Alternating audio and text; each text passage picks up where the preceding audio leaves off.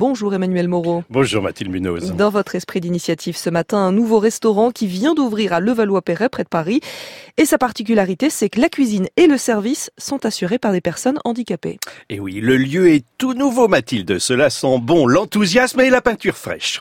La salle, en angle, comme la cuisine voulue ouverte, installée derrière le comptoir, baigne dans la lumière. Hormis le directeur et la responsable de cuisine, tout le personnel qui y travaille est atteint de handicap et les stagiaires aussi.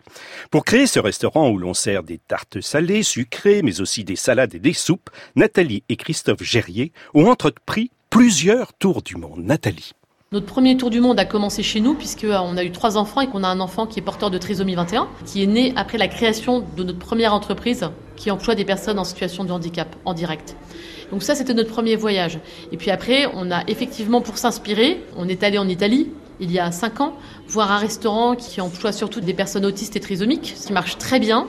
On s'est renseigné, on s'est mis en contact avec un restaurant qui s'appelle chez Teams aux États-Unis, qui était tenu par une personne avec une trisomie 21, dans lequel Barack Obama était venu.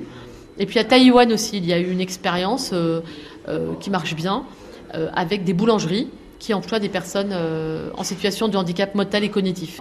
Et puis voilà, et c'est en discutant aussi, en se renseignant, on, on a peaufiné Andy Saveur.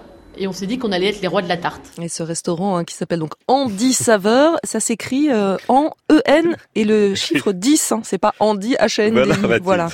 c'est à la fois un jeu de mots, pas toujours compréhensible bien sûr, avec le chiffre 10 symbolique. Il y a 10 tartes à la carte, avec les 10 doigts on peut pétrir la, pâte, la pâte et il reprend les 10 valeurs que le couple défend, dont le terroir pour les produits, l'inclusion par le travail, mais aussi l'accueil qui est là totalement spontané.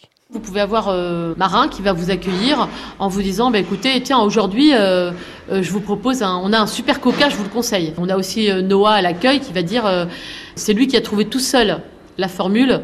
il dit chez Andy Saveur, c'est le bonheur. Donc chez vous, on peut venir déjeuner, mais il y a possibilité aussi d'emporter les plats. On a une première idée évidemment que les gens puissent commander des tartes pour le soir des tartes salées ou des tartes sucrées.